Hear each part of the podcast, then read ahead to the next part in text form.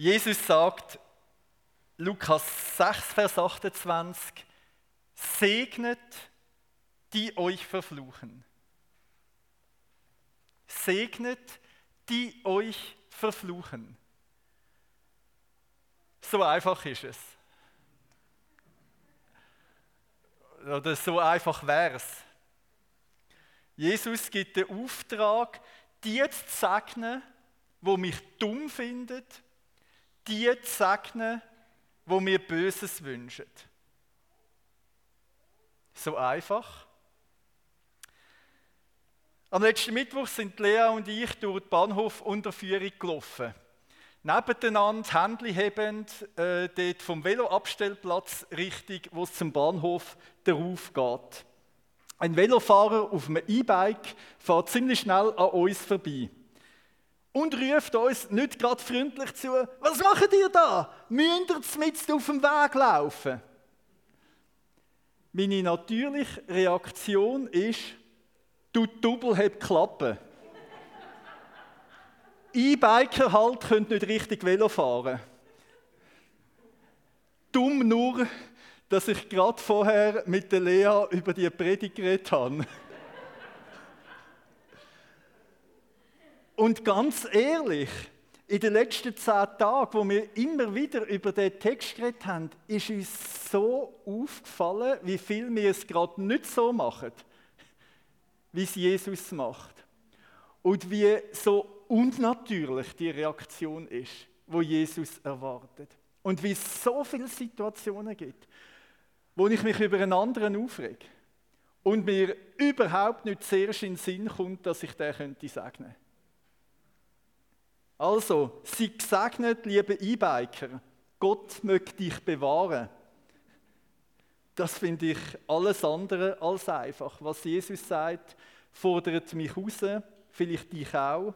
Was heißt das? Wie könnte das in unserem Alltag aussehen? Wir sind am Ende dieser Predigtserie über Segnen. Es ist hoffentlich nicht der Ende vom, Ende vom Segnen. Und haben mit dem Bibelwort wie nochmal sehr zugespitzt, ähm, wo auch nochmal wie in, einer, in einem Brennglas deutlich wird, um was es im Segnen geht. Segnet die euch verfolgen. Ich möchte zuerst mit euch nachdenken über die segnenden Worte, dann auch über die damit verbundenen Handlungen und am Schluss über die Innerhaltung. Segnende Worte. Segnen heißt Leben wünschen. Wir haben die Doppelbewegung vom Segnen schon gesehen beim aaronitischen Segen. Der Dave Brander hat darüber predigt und hat uns da mit reingenommen und hat gezeigt, dass es so eine Doppelbewegung gibt. Es gibt eine Bewegung von, vom Ich zum Du. Und das ist eine Bewegung, die mit Wort zu tun hat. Ich richte mich an dich und sprich dir ein Segen zu. Das, was ich dir, das, was ich ähm, Du aber zusprich, ist nicht etwas, was ich selber habe, sondern etwas, das von Gott kommt. Gott ist der eigentliche Segensspender. Und das, was er uns segnet damit, könnte man mit dem Stichwort Leben zusammenfassen. Der Himmel geht auf und aus dem Himmel strömt uns Friede, Gnade, Bewahrung, Leben. Segnen zielt auf das größtmögliche Geschenk, das ich jemand anderem könnte zusagen und wünschen. Das größtmögliche Geschenk, nämlich dass ein anderer Mensch Teil hat am ewigen Leben von Gott. Wenn Gott sein Sagen gibt, heißt das, dass Gott sich selber auftut, dass Gott sein Herz auftut für einen Mensch und dem Mensch Anteil gibt an seinem eigenen ewigen Leben. Segnen heißt darum im Kern Leben statt Tod. Wo der Segen fließt, entsteht Leben. Wo der Segen fließt, muss das Böse weichen. Fluch dagegen zielt auf Zerstörung und Vernichtung. Wenn ich jemanden verfluche, heißt das, du sollst nicht leben, ich wünsche dir den Tod. So wie beim Simi, in der ganz seltsamen und eindrücklichen Geschichte, äh, wo wir da gehört haben, wo der Simi da auf dem Berghang läuft und der David unten im Tal und der Simi immer sagt, du Verfluchte und eigentlich nichts anderes wünscht, als am, am David den Tod wünscht. Und mit Stein nach ihm rührt. Und der, der Abisai, seine Reaktion kann ich gut verstehen, dem Simi schlage ich den Kopf ab. Das wäre Fluch mit Fluch vergelten. Todeswunsch mit Tod. Segnen heißt auf der anderen Seite, du sollst leben. Der David hat den Simi fluchen Na, hat er noch nicht genau verstanden, was es, was es mit dem Fluch auf sich hat. Der David rechnet sogar damit, dass es könnte sein, dass das ein Auftrag von Gott ist. Und sagt, ja, wenn das ein Auftrag von Gott ist, dann kannst du dem sowieso nicht wehren. Die Geschichte von Sim ist noch nicht fertig. Er taucht noch ein paar Mal später auf in der Bibel. Und wir schauen nur noch in eine Szene rein, in 2. Samuel 19. Dort kommt der David zurück auf Jerusalem. Er wird äh, sozusagen wieder als König anerkannt. Und dann kommt der Simi zu ihm und, und äh, tut Buß. Fällt vor dem David auf die Knie und sagt, Vers 19 und 20 von 2 Samuel 19.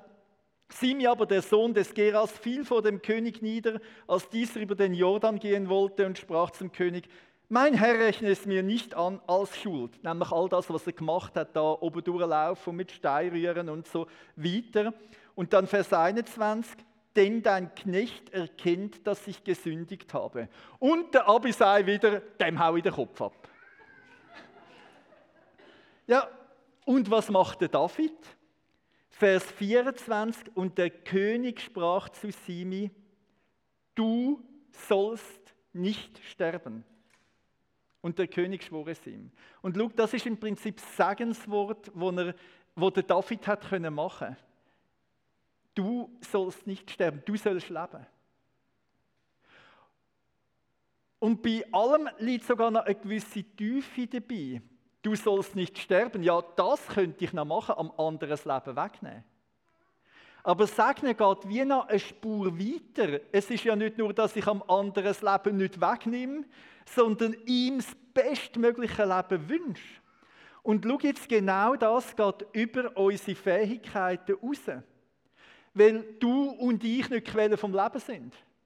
Weil du und ich nicht Leben haben, das ich am anderen geben könnte. Ja, ich habe viel anderes, was ich am anderen könnte geben. Aber das größtmögliche Leben und erst noch Leben bis in alle Ewigkeit, das kann ich meinem Mitmenschen nicht geben. Und drum, drum wird nachher Segnen eine Haltung, die mit Wort zu tun hat. Ich sprich am anderen etwas zu, wo ich ihm selber nicht geben kann. Segnen heisst, auf zerstörerische Wort gebe ich eine lebensstiftende Antwort. Du sollst Leben haben in Fülle, du sollst aufblühen. Und jetzt merken wir, wie das uns übersteigt, wie das unsere Fähigkeiten übersteigt. Der Segnungsauftrag ist ja so ein Auftrag, jemandem etwas zusagen, wo wir ihm selber nicht geben können. Und genau darum sagen wir es ihm zu. Und darum übersteigt das alle auch wie andere mögliche Sachen, wo ich jemandem etwas Lebensfreundliches kann zukommen lassen Wir werden dann nachher noch ein bisschen mehr darüber nachdenken. Aber an dieser Stelle wird jetzt das Jesuswort schon ein bisschen deutlicher. Segnet, die euch fluchen, ist darum nötig, weil das Leben allein von Gott kommt. Weil Gott allein die Quelle ist vom ewigen Leben. Das heißt also, mein Find, wo mich kaputt machen will. Mein Find, wo lieber will, dass es mich nicht gibt.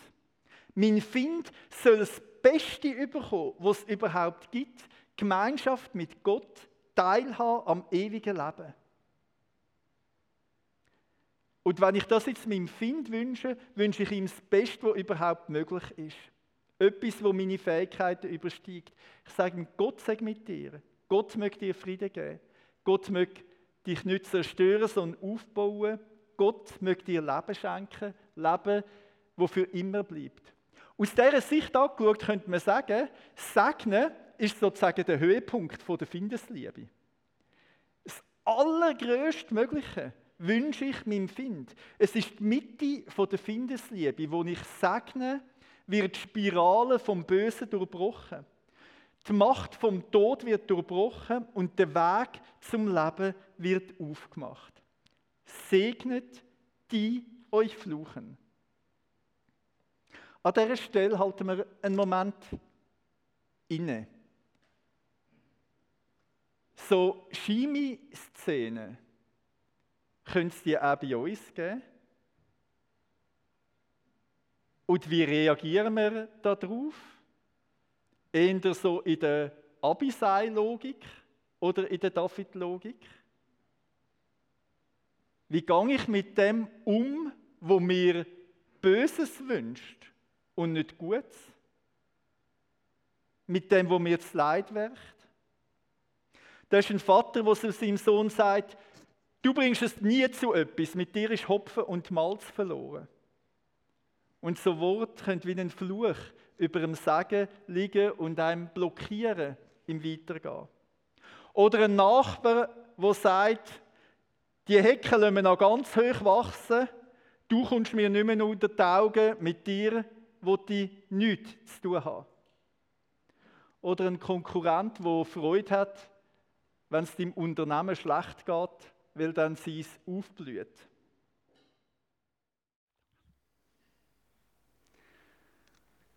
Der Auftrag, unsere Find zu segnen, ist auch in der Bibel eingebettet in eine Aufzählung von ganz unterschiedlichen Art und Weise, wie wir unseren Find begegnen sollen. Im Lukas-Evangelium, in dem, was Jesus predigt hat und in dem, was dann auch der Paulus oder der Petrus oder der Jakobus aufgenommen hat. Nur ein paar Beispiele, wo alle, könnte man sagen,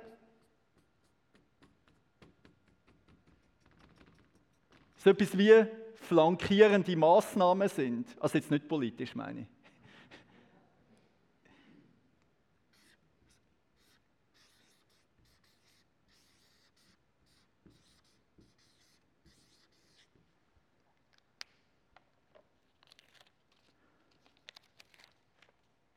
Tun denen Gutes, die euch Böses tun.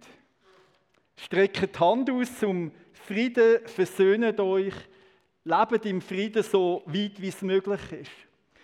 Wenn dein Find Hunger hat, gib ihm zu essen. Wenn er Durst hat, gib ihm zu trinken. Tu seine Not lindern. Und die, die dich verfolgen, mach für die Fürbitte. Das heißt, stand vor Gott für sie ein. Ganz ehrlich gesagt, ich hätte lieber über all diese Sachen predigt, weil das finde ich einfacher. Das kann ich mir konkret vorstellen, wie das geht. Und es sind auch wichtige Sachen und es ist auch nicht immer einfach. Aber dass man auf etwas, wenn jemand etwas Böses tut, auch etwas Gutes tun kann, ein Geschenk machen kann, die Hand kann ausstrecken zum Frieden, jemanden von Gott kann bringen eine Not lindern, das leuchtet mir ein. Es leuchtet mir ein, dass äh, ich auch nicht nur jemandem mit Wort kann einen Sagen zusprechen aber gleichzeitig mein Leben vor dem anderen kann verschliessen Es leuchtet mir ein, dass ein Segenswort darum auch zu praktischen Taten führt, dass ich dann eben meine Hände auch ausstrecke zum Nächsten hin. Ich kann nicht meinem Find Leben wünschen und dann gleichgültig an ihm vorbeigehen.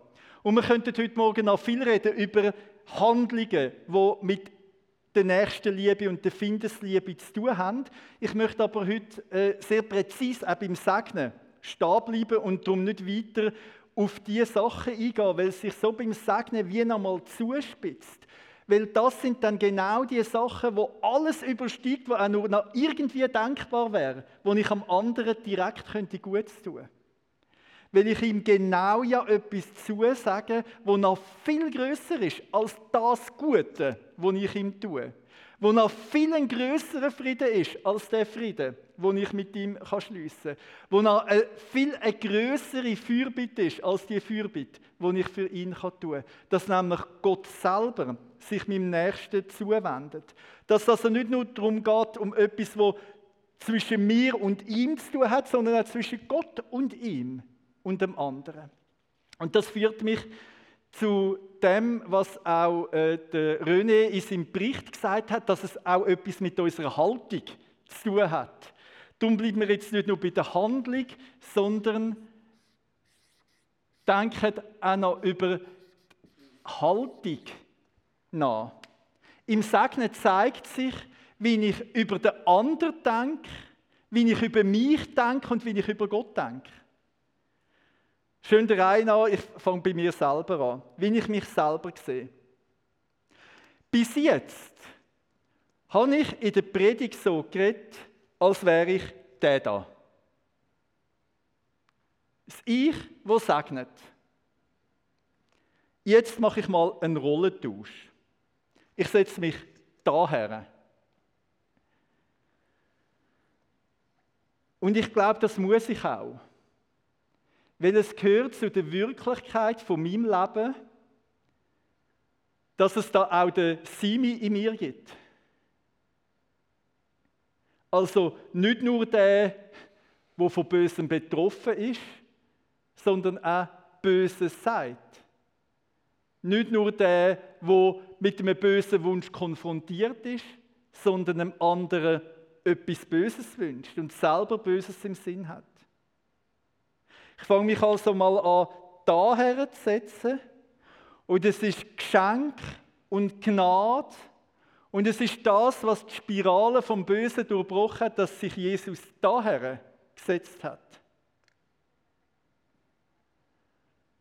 und trotz allem im Bösen mich gesegnet hat und gesagt hat, Stefan, du sollst leben, Stefan, du sollst nicht verdammt sein, Stefan, du sollst zu mir gehören, Stefan, du sollst mit Gott versöhnt sein, Stefan, ich trage dir deine bösen Worte, deine bösen Gedanken und deine bösen Taten nicht nach.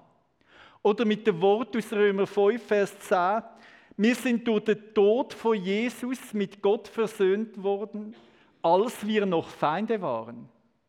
So heißt es. Also in dieser Lage. In dieser Lage. Und dann ist Jesus gekommen und hat mich daraus rausgeholt. Wenn er jetzt also mir den Auftrag gibt, mein Find zu segnen, dann ist es ein Auftrag, wo angefangen hat mit Jesus, dass er mich gesegnet hat als sein Find. Und dass er mich nicht wie einen Find behandelt hat, sondern wie einen Freund. Und das führt mich zum Nächsten. Wie sehe ich dann den anderen? Und jetzt wird es ja plötzlich klar, ja, wenn ich ja auch daher gehöre, dann ist ja der andere der gleich wie ich. Ein Mitmensch. Eine wie du und ich. Er ist nicht anders als ich. Ein Menschenkind, von Gott geschaffen, von Gott geliebt, mit allen Knörzen und Verletzungen, was Menschsein so mit sich bringt, mit allem, was man an Bösem erleidet und an Bösem tut. Ja, und wenn das so ist, geht es dann überhaupt noch, dass ich die Welt in Freunde und Finde einteile?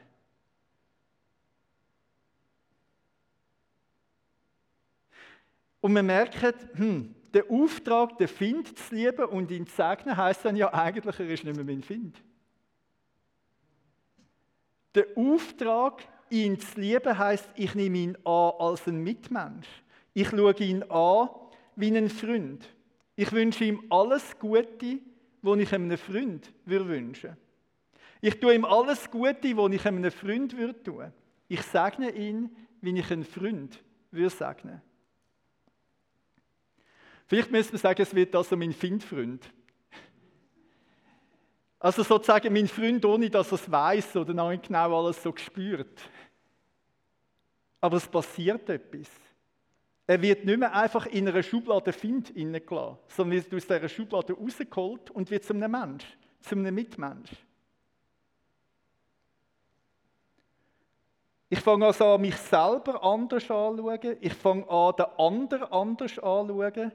Und jetzt zu Gott, wie, wie schaue ich ihn an? Wenn ich jemanden segne, heisst das, ich traue Gott ganz viel zu. Ich traue Gott zu, dass Versöhnung möglich ist, auch dort, wo viele Verletzungen passiert sind.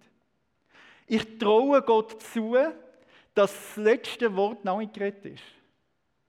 Ich traue Gott zu, dass das Gespräch noch nicht beendet ist.